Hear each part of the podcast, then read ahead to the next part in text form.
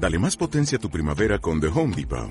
Obtén una potencia similar a la de la gasolina para podar, recortar y soplar con el sistema OnePlus de 18 voltios de Ryobi desde solo 89 dólares. Potencia para podar un tercio de un acre con una carga. Potencia para recortar el césped que dura hasta dos horas. Y fuerza de soplado de 110 millas por hora. Todo con una batería intercambiable. Llévate el sistema inalámbrico OnePlus de 18 voltios de Ryobi. Solo en The Home Depot. Haces más. Logras más.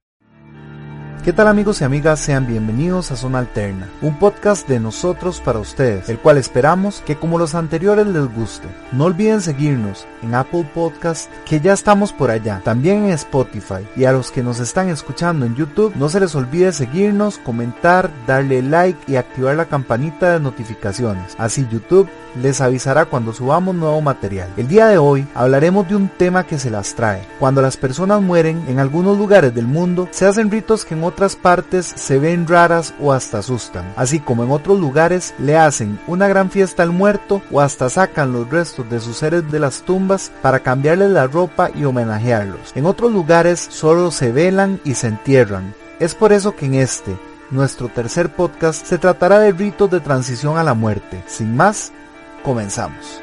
Ciertas ocasiones, lo más profundo de la noche, me cubre de emociones, lo más denso del silencio. Puedo sentir detrás de mí una presencia que me observa que lentamente se acerca, sus pasos no hacen ruido. Su cercanía aumenta el frío, susurra a mi oído y me dice, Bueno, gracias a todos los que nos están escuchando. Vamos a empezar por presentar a mis amigos que nos acompañan hoy. Desde Costa Rica, Pablo. Hola gente, complacido de estar una vez más aquí compartiendo el tema, compartiendo micrófonos y saludando a la gente. Desde Argentina, Kirio. Buenas noches gente, buenos días o no sé en qué momento nos están escuchando, pero gracias por escucharnos y bueno, le trataremos de ponerla mejor. Gracias. Desde Costa Rica también, Joana. Bienvenidos y gracias por acompañarnos de nuevo. Primero que todo, darles muchas gracias a todos los que escucharon el podcast pasado y lo comentaron. A los que nos están escuchando por YouTube, no se les olvide comentar, darle like, suscribirse y activar la campanita de notificaciones. También recuerden seguirnos en Spotify, súper importante, ahí nos siguen y van a escuchar el podcast unos días antes porque estábamos hablando de que vamos a subir el podcast en Spotify los días lunes y en YouTube los miércoles. No se les olvide seguirnos en Spotify para que escuchen el podcast primero que todo el mundo. Eh, bueno, el día de hoy vamos a hablar de ritos de transición. Para eso Pablo nos va a introducir al tema. Cuando hablamos de rito de transición, lo hacemos desde una rama de las ciencias sociales que se denomina antropología. La antropología es el estudio de la cultura, y principalmente desde un concepto básico de todo aquello que caracteriza la convivencia humana. Cultura es todo lo que hace el hombre. Los ritos de transición que vamos a, analizar en este podcast tienen que ver con eh, aquellas representaciones, aquellas costumbres ligadas a la vida y la muerte. Estamos hablando de aquellos ritos en los cuales tanto los dolientes como aquellos que parten se explican la vida y también se explican la muerte. Se explican un poco el cómo superar el dolor de una pérdida y también el cómo continuar viviendo. Para analizar un poco los ritos de transición, podemos verlos a la luz de la historia. Por ejemplo, desde la colonia, estamos hablando que desde el año 1800 aproximadamente, los ritos de transición aparecen dentro de las costumbres costarricenses, por ejemplo, en el derecho a la extrema unción. Dícese de la tradición sobre la cual una persona que está en su lecho de muerte le pide a un líder espiritual que le unja con aceite, que realice una oración para ayudarle a atravesar el lapso entre su agonía y su fallecimiento. Otro de los ritos de transición, por ejemplo, que también podemos ver eh, culturalmente asociados, ¿verdad?, a la aceptación de la vida y la muerte está cuando ya se da el momento de fallecer, donde la familia establece una reunión social, invita a los allegados, los conocidos, ¿verdad?, de esta persona y comparten un tiempo, un tiempo de dolo, un tiempo de ánimo, un tiempo en el que también, según la clase social a la que pertenecía el difunto, pues así sus ropas, así su agasajo, donde a veces se introducía música, si era una persona muy alegre, en donde tal vez esta reunión era de corte muy formal y Posterior a eso, estamos hablando, por ejemplo, de algunas otras tradiciones, como la que se conoce como la misa o el cortejo fúnebre, que era la despedida, donde en comunidad se reunían las personas más allegadas a esta familia y despedían a la persona hacia la otra vida. Posteriormente le hacían el traslado al cementerio, donde de igual forma, más que un rito enfocado a la persona, ¿verdad? Y a la transición que inicia, se plantea el que las personas que quedan puedan luchar con estos sentimientos en un tema de la aceptación y la negación. Hay diversos ritos, no solamente acá yo he mencionado algunos que pertenecen a la tradición católica, pero a lo largo de las diferentes culturas habrán ritos distintos. De eso es lo que mis compañeros van a abordar el día de hoy. De las tradiciones a lo largo del mundo, a nivel cultural, que a nivel social se han adoptado, de forma que podamos explicarnos cómo la gente traduce el concepto de la muerte, cómo la gente traduce el concepto también de la otra vida, cómo la gente traduce el concepto de el más allá, cómo la gente traduce también el concepto de despedir a un ser querido. Bueno, Pablo, lo que, lo que sí hay que tener en cuenta es las diferentes culturas. O sea, para la cultura occidental es más complicado el tema de la muerte, porque fomenta el concepto de aferrarse o del apego de crecer con la idea de que, bueno, que, la vida mm, es para siempre, como que la muerte no, no, no nos llega, de, de, no hablar de la muerte, de la dificultad que lleva y de la manera de sanar los duelos. En otras culturas, ya desde niño, el tema de la muerte está tan presente en los ritos, en, la vida misma, que forma parte de ella, que está perfectamente integrada. Como nacemos, crecemos y nos morimos, no se hace tanto problema. Una de las culturas que por ahí es más cercana a nosotros los latinos es la mexicana. La sociedad mexicana entró en un contacto violento con el cristianismo en el siglo XVI y el catolicismo se impuso sustituyendo a lo que antes de la llegada de los conquistadores era sus deidades. En el México del siglo XVI, los símbolos nativos se combinaron sin remedio con los católicos. Un buen ejemplo de ello es el Día de los Muertos Mexicanos, que mm, la gente que vio la película Coco está un poco más familiarizada. La arqueología ha ayudado a saber que la práctica de ofrendar y que el muerto no se fuera solo, sino con alimentos, ramas, riquezas, era algo común desde hace miles de años en diferentes sociedades prehispánicas. Las ofrendas y los altares, llamados altar de muertos, son muy frecuentes. Y ese día, conocido en España como el Día de los Difuntos, el primero de noviembre, en el calendario azteca, celebrado en julio-agosto. En México se celebra de una forma muy diferente. La jornada es toda una fiesta en el país y se realizan altares de muertos increíblemente artísticos por toda la zona de México.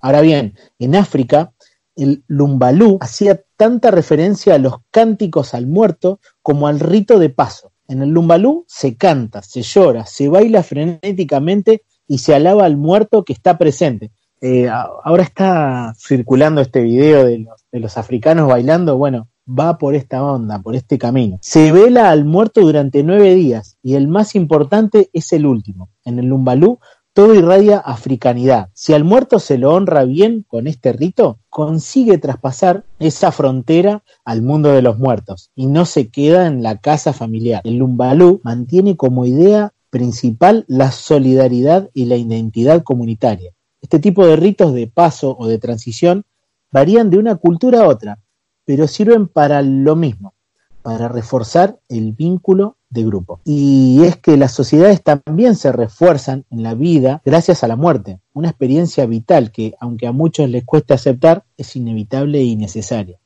En general y sobre todo en nuestra cultura, lo occidental, no nos ha preparado desde niños para la muerte, para las pérdidas, se nos educa a esta cultura del apego y se considera a la muerte como algo tabú. Se habla poco, se evita y siempre está rodeada de muchísimo miedo. Ahora, lo interesante es para el budismo, ¿no?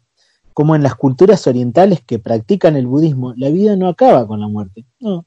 La persona se reencarna en otra vida y debe aprender en cada vida lecciones para ir mejorando hasta llegar a ser un ser puro y espiritual, que se ha ido perfeccionando a través de esas diferentes vidas. Según la visión budista, la vida es eterna, ya que atraviesa sucesivas encarnaciones. La muerte no se considera tanto el cese de una existencia como el principio de una nueva. Para el budista, el fenómeno de la transmigración es obvio, así que, bueno, la muerte es algo necesario. ¿Cómo morimos? Podemos apreciar la maravilla de la vida. Para hablar de modo ideal de morir, hay que hablar del modo ideal de vivir. Atravesar de un modo satisfactorio el proceso de la muerte depende de los constantes esfuerzos que se hacen durante la vida para acumular buenas causas, para contribuir a la felicidad de los demás, para fortalecer la base de la bondad y la humanidad en lo más profundo de nuestra vida. El budismo te garantiza que quienes practiquen una vida con sinceridad, con amor y con buenas acciones se acercarán a la muerte en un estado de plena satisfacción. O sea, el budismo lo que más te dice es, si vivís una buena vida, no te preocupes tanto por la muerte, va a llegar y vas a tener una buena muerte. El cristianismo lo ve como algo negativo, como algo, se viene la muerte y el juicio final, no, no lo ve de esa manera. Para el hinduismo, la preocupación del hindú no es la muerte. Para él, esta no es el enemigo. Desde su nacimiento, la muerte para él no es un término.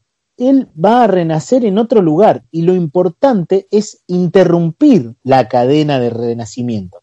Desde siempre él pertenece a la eternidad. Él es una manifestación de lo divino. Desde el momento en que nació, es un ser extraño al mundo.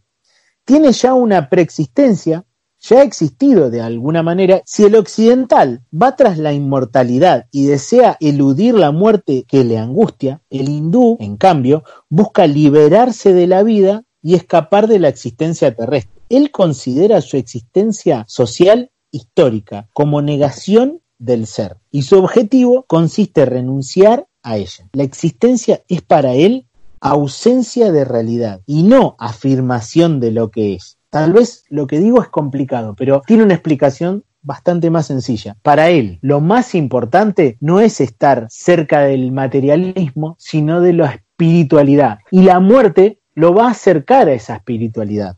En el pensamiento religioso del hinduista, la muerte consiste en la unión del alma individual con el alma universal, por lo que se cree al morir se pasa no de otra vida como la que conocemos en la tierra, sino otra forma existencial que es esencialmente espiritual, es aquello que él busca. Cada persona vive muchas vidas a lo largo de su existencia para el hindú, y este ciclo eterno de reencarnaciones se llama samsara. Cuando uno se muere, su alma vuelve a nacer y reencarnarse en otro cuerpo.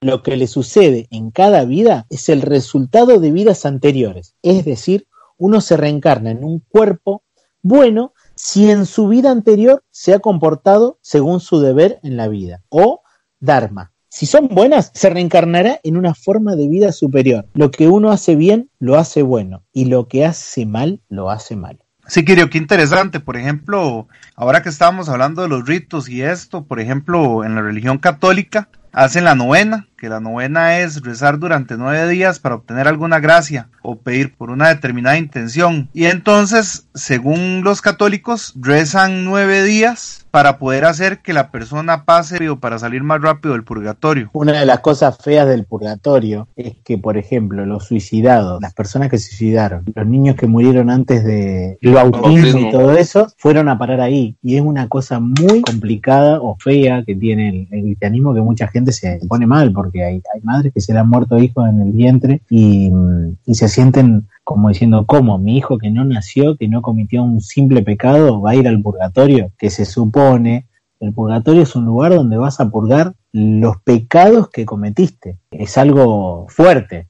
Eh, y, los cristianos, o, sobre todo la iglesia, te dice, no, vas a ir al purgatorio. Y es algo que, En el catolicismo se dice que con el bautizo es lo que mata el pecado original. Entonces, si un niño se muere antes de bautizarse, viene con el pecado original igual, a pesar de que Jesús murió para quitar eso, pero bueno, son creencias, ¿verdad? Totalmente. Siempre me he preguntado que de dónde salió eso también, porque qué pecado puede traer una criatura que está al cargo de unos padres, por ejemplo, un niño que no se pudo llevar a bautizar en los primeros días de la vida y, el deceso sucedió, simplemente estaba a cargo de alguien, ya no tendría la culpa, tomando en cuenta que, bueno, rigiéndonos bajo estas reglas. Sí, correcto. Pero yo creo que ahí lo, lo que hablamos son de los vacíos existenciales o los, los vacíos sin interpretación teológica acertada, ¿verdad? Digamos que para entender el purgatorio, pese a que no soy católico, ¿verdad? Creo que hay que agarrarlo etimológicamente y hablar del purgatorio como un proceso de expiación, como un proceso de purificación para que al llegar al cielo llegues en una versión mejorada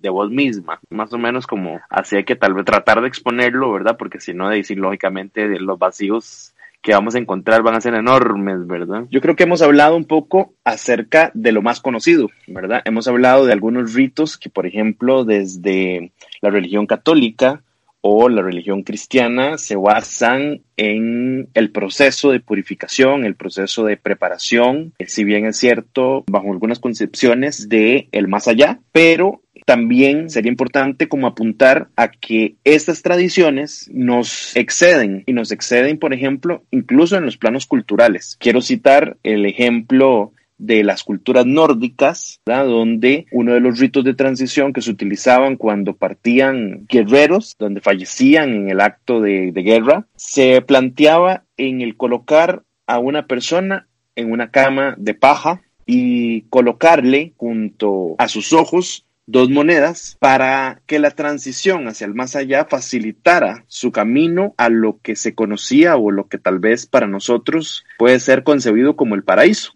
Estamos hablando de una transición en donde tal vez no era el rezo lo que caracterizaba la forma de apoyar a esta alma que partía al más allá, sino el fuego como un elemento purificador. Como les decía, la persona que fallecía era recostada sobre una cama de paja en una barca y alguno de los presentes tiraba una flecha con fuego para que de esta forma la, el cremar su cuerpo le preparara a una vida en el más allá. Hablamos también, por ejemplo, de eh, las culturas griegas, en donde las monedas ejemplificaban el peaje que había que darle a Caronte quien era en la mitología el encargado de pasar a los muertos a través del río Éufrates para llegar al paraíso, y todas las personas que de alguna u otra manera fallecían debían morir con dos monedas sobre sus ojos. Desde la tradición occidental se conoce que la etiqueta es vestir completamente de negro para dar despedida a un difunto. Mirá qué interesante, Pablito, ¿no? El tema de la iluminación, ¿no? Cómo eh, en la nórdica usan el fuego, en la asiática, yo si no recuerdo mal, prenden como unas pequeñas luces en una fecha específica del año, en unos, como en unos barquitos y lo largan al mar y van guiando al alma a la iluminación. Como la luz, como una simbología, representa a cómo guía el alma la luz y la iluminación. Y por eso calculo yo que lo utilizan al tema de vestir de blanco. Como nosotros, yo me incluyo dentro de la religión católica y esto, vestimos el luto porque lo vemos como algo negativo a la muerte, como que te acerca a la oscuridad. Muy interesante el tema. Hemos estado viendo sobre estos, estos rituales donde la gente trata de hacer algo desde la perspectiva del doliente, haciendo como un tipo de ayuda a todos aquellos que partieron a que puedan tener su transición. Y este tipo de cosas se ven desde tiempos donde la religión no tenía parte aún en la civilización humana. Se sabe y está documentado que muchos guerreros, muchos cazadores fueron enterrados con sus pertenencias, lo que nos hace ver que había un interés por aquel que se iba, pero queda también muy en claro que hay un interés muy grande por el que se queda porque también tenemos otros ritos y estos ritos más bien obedecen a apaciguar a aquel que quedó llorando, a aquel que quedó sufriendo, ya sea por medio de un tatuaje, ya hablando de una forma muchísimo más moderna, de un tatuaje con la cara de, ese ser que, que, fue parte de nuestra vida, o si no, también se ha visto un tatuaje del gráfico de un monitor de latido cardíaco. Hay gente que ha sembrado un árbol, la gente también nombra a un bebé en nombre de aquel ser querido para que la memoria el legado de esa persona que ya no les acompaña siga viviendo. Muchas veces encienden una vela en el aniversario luctuoso, recordando nuevamente a esa persona que se fue. Tienen un día de muertos en nuestra cultura, que es muy famoso, lo que ya hemos hablado, como el pueblo mexicano que lleva flores, lleva comida y comparte con la memoria de aquel ser que una vez fue parte de la vida de ellos y no dejan morir su memoria. También vemos en Indonesia cuando sacan a, estas personas que fueron previamente momificadas, ellos tienen una festividad una vez al año donde ellos sacan a sus muertos, les ponen ropa bonita, hacen una celebración, llevan eh, comida, fuman, toman con ellos y es una forma de seguir en contacto con esa persona que ya se fue. Es una forma de, no dejar ir, de seguir haciendo parte de su diario vivir, tal vez no diario, porque en este, en este caso estamos hablando de una persona que, la, la traerán una vez al año en su ritual. También una cosa que me hace mucha gracia y lo encuentro bastante moderno de esta gente en un país asiático, si no me equivoco, es, en un sector de la población de China, donde hacen un gran desfile, donde la gente lleva música, llevan eh, bailarinas exóticas, donde hacen un, este desfile que les estoy contando, donde es todo algarabía y es todo festividad y es una forma de, de celebrar la vida que esa persona tuvo, de celebrar que esa persona fue alguien que eh, ya terminó su ciclo en este en este mundo y que las personas están felices de haberlo tenido. También una de las cosas que pacifica a las personas es poder llevar a cabo todos esos sueños o llevar a cabo los últimos deseos que esa persona que se fue tenía, eh, llámese cremación, ya sea que se entregue su cuerpo a la ciencia, vestirlos con sus ropas favoritas, repartir sus bienes de las formas que ellos hubiesen deseado, hacen fundaciones benéficas en nombre de estas personas hacen reuniones familiares muchas veces y ahí cuentan sus historias, cuentan las historias que contaban estos abuelos que ya no están o aquella madre o aquel hermano y la gente esto como que los llena y todo viene por lo que por lo que estábamos comentando antes de, ese apego que tenemos con las personas y esas personas que ya no están siguen teniendo un lugar en la vida del que quedó como los dolientes como los familiares y se iba, y si se va un poquito más lejos regresando a, a las festividades mexicanas el 2 de noviembre, Día de Muertos, de seguir el legado, seguir honrando a aquellas personas que fueron parte de la comunidad y no dejando morir ese recuerdo, más que esa muerte o que ese, esa partida sea más llevadera. Las personas nos cuesta mucho dejar a los demás que se marchen y es por, por el apego, es porque con esas personas vivimos, esas personas fueron personas que formaron parte de nuestra vida, esas personas nos ayudaron, nos, nos enseñaron esas personas dejan un legado que las personas quieren continuar. Que ahí lo interesante, Joana, sería como analizar, ¿verdad? Realmente si el rito o en la profundidad del rito es más un asunto que favorece la transición del difunto al más allá o si más bien es, como vos decís, un recurso necesario para los dolientes, para entender, para procesar, para pasar, por ejemplo, de un estado de, de, negación ante la pérdida que tal vez fue repentina o que tal vez ya estaba planificada. Esa es la parte que yo veo bastante interesante ahí. Sí, sí, efectivamente, Pablo. Este tipo de, de acciones que lleva a cabo la gente para poder enfrentar la pérdida de esta persona, ese vacío, ese hueco que queda ahí. Sí, lo que pasa es que para hacer esto hacen cosas bastante extrañas, ¿verdad? Por ejemplo, lo que hablaba Joana de lo de Indonesia, sacan a la gente de las tumbas, creo que les vuelven a untar el bálsamo este, Joan, en la, en la piel, les cambian la ropa. Ellos mantienen el proceso de donde ellos mantienen exactamente el, el, proceso de momificación y lo mantienen para que el cuerpo eh, siga en, un estado esté completo. Esto lo hacen ellos cada año y eso asegura que el estado de ese cuerpo va a seguir durando. Como lo dice Guga, tengo entendido que a ellos se les unge con, con una solución, a ellos se les limpia, se les viste, se les peina, se les arregla y se les pone muy bien bonitos para que ellos puedan estar ahí con el resto de la familia celebrando. Sí, de hecho hacen, bueno, lo que nosotros le llamamos aquí una cimarrona. Yo ahora estuve viendo videos del tema y ahí en Indonesia hacen ese tipo de música que es como una música de pueblo. Van tocando y sacan a los muertos, le cambian los vendajes, les ponen música, pero primero antes de eso hacen una gran cena entre toda la familia. Que el acto este dura tres días. Bueno, para nosotros es muy extraño porque imagínate sacar un muerto para, para hacer todo esto, es una cosa como muy oscura, creo yo, no sé ustedes.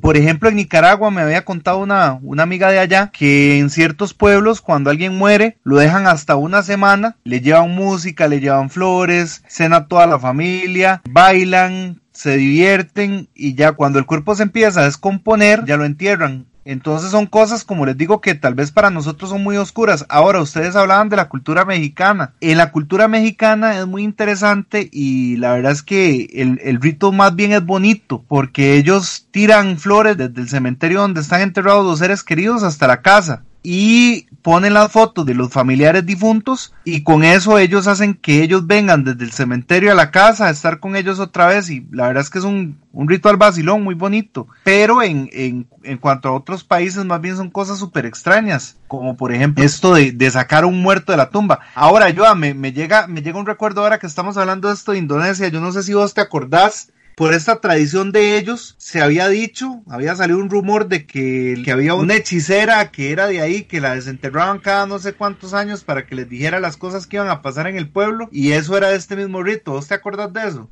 Sí, sí, lo recuerdo. Eh, salieron varias versiones, dijeron que los muertos estaban saliendo de sus tumbas, que con magia los estaban sacando, que era el final de los tiempos, los muertos eh, estaban regresando a la vida, se dijeron muchas cosas. Sí, sí, de hecho, y es vacilón porque di, yo estuve viendo y fue de un documental donde sacaron a esta gente y es que realmente como los embalsaman de esa manera, di, ellos tienen como los ojos abiertos y parece que están vivos con una sonrisa así. No sé si a la hora de enterrarlos les harán alguna cosa en la cara para que se vean como que están vivos. Sí, hay, hay culturas donde, digamos, ven que lo quieren guiar a la iluminación porque si se queda el cuerpo espacio donde están los vivos, eh, no solo va a tener sufrimiento el muerto, sino van a sufrir los, la gente que, los condolentes o la gente que está ahí, los vivos van a sufrir ellos por la presencia de este muerto, que dicho sea de paso, en muchas culturas se cree que los muertos, muchísimos de ellos no saben que están muertos. Por eso necesitan esta iluminación para llegar a, volver a donde sea de la creencia. Digamos, el no, no saber o no creer si están vivos o muertos hace que a veces esto que vos marca Pablito del tema de los espíritus, también nosotros, los seres humanos, los que estamos vivos, le tengamos miedo. Primero porque no los comprendemos y segundo porque ellos hacen cosas que otros espíritus más elevados pero malos los usen en sus prácticas. De hecho, estas cosas que pasan con fantasmas, de que abran una puerta, de que te tiren un vaso, de que qué sé yo, a veces son otros espíritus que mandan a estos a hacer esos trabajos. Por eso muchas culturas tratan de hacer la iluminación y que esta alma no quede vagando en el limbo o en, esta, en otro plano astral para que pueda liberarse y que no quede a, manos de estas entidades más poderosas que los usan en, eh, en, contra de los, de los vivos. Kirio, qué interesante eso que usted está hablando y me surge una pregunta que está un poquito salida del tema, pero para hacerle a todos, ¿qué piensan ustedes que hay después de que uno se muere? Kirio. Mira, amigo, para mí yo creo que las personas que están más unidas a la espiritualidad, o sea, que están cada vez más alejadas del materialismo, del mundo y de todo esto que, que nos une a la tierra, tienen más conciencia de que están muertos. Y cuando vos estás muerto y tenés conciencia, tenés un mayor camino a eso. Yo no sé ustedes si lo han practicado o no, pero yo en mi caso, yo hice un viaje una vida pasada y en este viaje que hice una vida pasada estuve en el medio del camino entre las dos vidas y el espacio que era un espacio blanco, una habitación blanca, donde me pude encontrar con, con mi vida pasada, créase o no, yo cuento mi experiencia. Esta vida pasada me dio ciertos consejos, me lo dijo, me dio, pasó la posta y, eh, y, vine a la vida, vi en este viaje una vida pasada, vi mi, nacimiento, vi mi muerte en la vida anterior y vi en la otra. Yo creo que vamos pasando de una vida a otra con un camino en el medio donde nos tiramos un par de consejos, donde nos pasamos la posta como si fuera una carrera de, postas así, de crecimiento del ser y que vamos aprendiendo. Ahora, la gente que es más materialista y que está más unida al mundo, le cuesta muchísimo ese camino y queda vagando en la vida de donde se mantuvo porque no se resiste a, esa transición, a ese cambio. Creo que cuando uno no logra esa iluminación de pasar a un lado a otro o de cambiar porque no comprendió la espiritualidad, queda eh, tratando mal o sometiendo a los vivos o haciéndole pasar malos momentos. Eso es lo que yo creo. Creo que vivimos en un constante aprendizaje. Somos eternos aprendices para mí y venimos a la vida a aprender. Nada más. Entiendo. ¿Yo? Yo, al igual que Kirio, si me haces esa pregunta hace unos tres años de haberme hecho esa pregunta, habría dicho, te mueres y todo termina ahí. Pero he tenido experiencias que me han llevado a, replantearme esas cosas y a abrirme más a la posibilidad. No sé, no sé si recuerdas que te conté un día que haciendo un ejercicio de una, de una regresión pude verme y quedé convencida porque a la persona que yo vi nunca esperé el, resultado de esa regresión y ver lo que yo vi no se acoplaba a la imagen que yo tenía. Yo, yo tenía una imagen de, de quién podría haber sido yo, una expectativa. Cuando yo hice esta regresión, este ejercicio de esta regresión, vi algo que, que me dejó bastante extrañada. Entonces, eh, creo que es muy posible regresar. Mi experiencia no fue como la de Kirio, no, logré hablar con mi yo, simplemente tuve la oportunidad de verlo y me dejó muy impactada. Honestamente, quedé asombrada maravillada sería la palabra, al punto de la incredulidad. Estaba viendo frente a mis ojos esa persona que se supone que era yo y, y de verdad eh, te puedo decir que doy una posibilidad muy grande a que quizás puedas regresar, eh, arreglar o,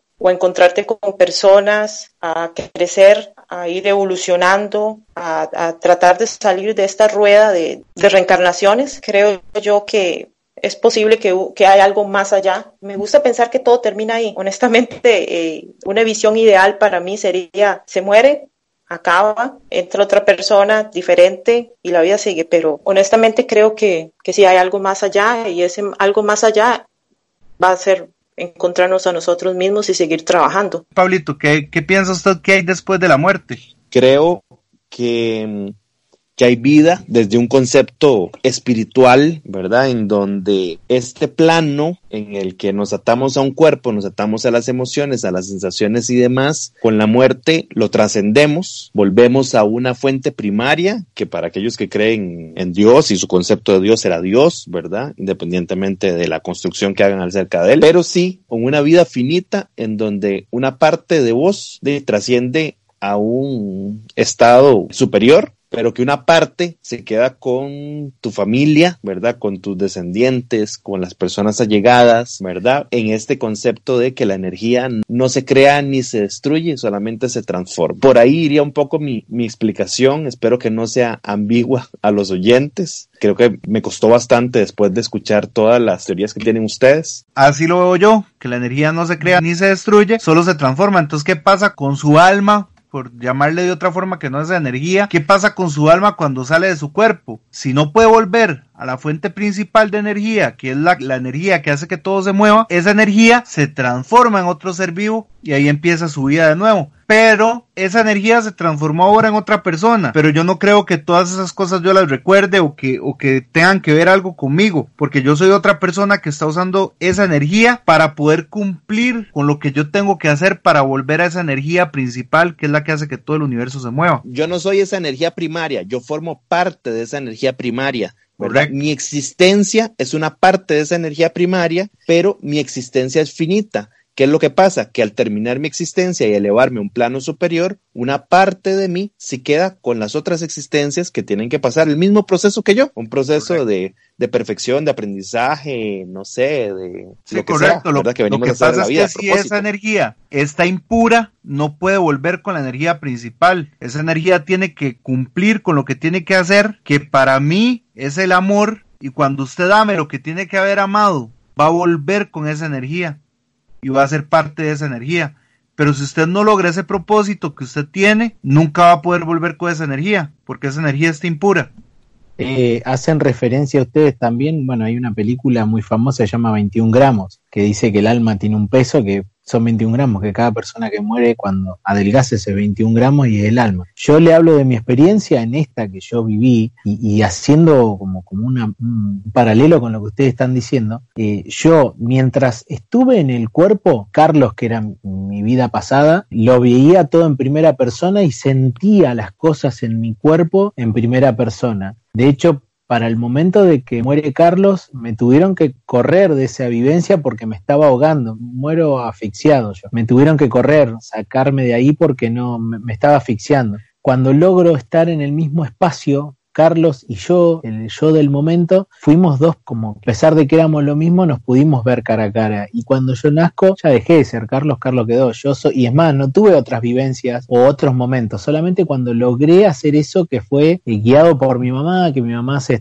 está, muy conectada con, este estilo de, con estas cosas paranormales si se quiere, y me llevó a ese lugar con ciertas cosas que estuvimos haciendo. Pero um, es una vivencia extraña, pero yo como le vuelvo a decir, yo en un momento fui alguien especial, eh, era nada. Era un, ladrón de poca monta y, y, lo que yo no había aprendido en el otro era que yo seguía órdenes, hacía lo que me decían los demás a pesar de que yo estaba en contra de eso. Y condené mi alma o mi existencia por seguir los designios de otro. Y es lo que, bueno, yo me está costando aprender el día de hoy, ¿no?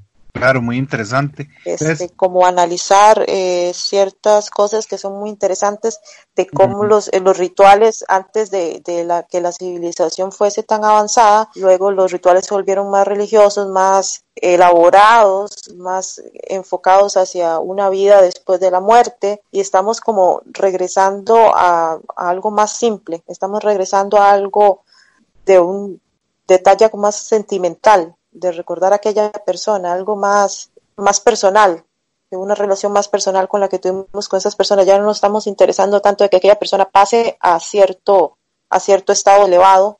Ya no nos importa que aquella persona no vaya a caer en un infierno y que vaya más bien a llegar a un tipo de cielo. Yo creo que la gente está volviendo a las cosas más simples cuando, se trata de, despedir a los seres queridos. Lo que tenemos que también observar acá en Occidente, cómo eh, le estamos dando cada vez menos importancia a la muerte en general, como solamente los, los únicos preocupados son los familiares más directos y alguna que otra persona que lo quiso al muerto y que ya los funerales son un par de horitas y, que le den tierra o, o que lo cremen y, y, cómo no existe tanto esa cultura de la veneración de los muertos. Es como que, bueno, te moriste y se terminó la historia, se terminó el cuento. Eh, diferente es en, en, en otras culturas, ¿no, Pablito? Sí, yo creo que ampliando un poco lo que vos estás diciendo, a mí me queda la duda si la mayoría de los ritos que asumimos en Occidente tienen más bien una utilidad hacia los que nos quedamos que tal vez siempre nuestro espejo tiene que estar volcado a otras culturas en donde el rito más bien apunta a la transición de la persona, a entender que eh, su pasaje por esta vida fue algo transicional, temporal, que finalizó y que tal vez se eleva a una conciencia superior, pero que el papel de los seres queridos a su alrededor no tiene que ir enfocado a cómo luchar yo con el dolor, sino cómo resignifico la pérdida y entiendo que no hay existencia más significativa que aquella que aprende que todo se termina, que todo pasa, que en algún momento viviste cosas muy bonitas y que ahora tenés que resignificarlas. Creo que por ahí está la principal lección, que como decís vos, Kirio, aprendamos de las personas que ya no están a agradecer el tiempo que compartimos con ellos y no más bien reclamemos el tiempo que ya no nos tenemos con nosotros. Bueno, creo que el tema es muy extenso y que se nos quedan muchas cosas por fuera, pero por tiempo ya tenemos que ir finalizando. Darle muchísimas gracias a los que me acompañaron hoy, como siempre. Muchas gracias a Joana. Gracias por acompañarnos. Muchas gracias a Pablo. El tema es extenso, pero tratamos de hacer lo mejor posible. Que déjenos en sus comentarios también si hay algo que les gustaría ahí pues retomar, opinar al respecto, eh, los vamos a leer y, y, con todo gusto los vamos a tomar en cuenta. Muchas gracias a Kirio.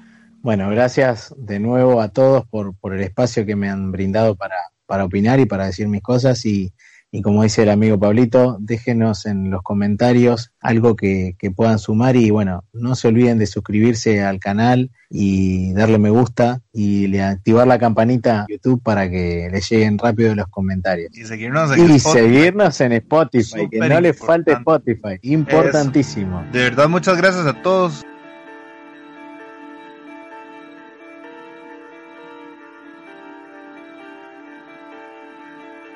Ciertas ocasiones, en lo más profundo de la noche, me cubre de emociones, lo más denso del silencio. Oh, sentir detrás de mí una presencia que me observa, que lentamente se acerca, sus pasos no hacen ruido. Su cercanía aumenta el frío, susurra a mi oído y me dice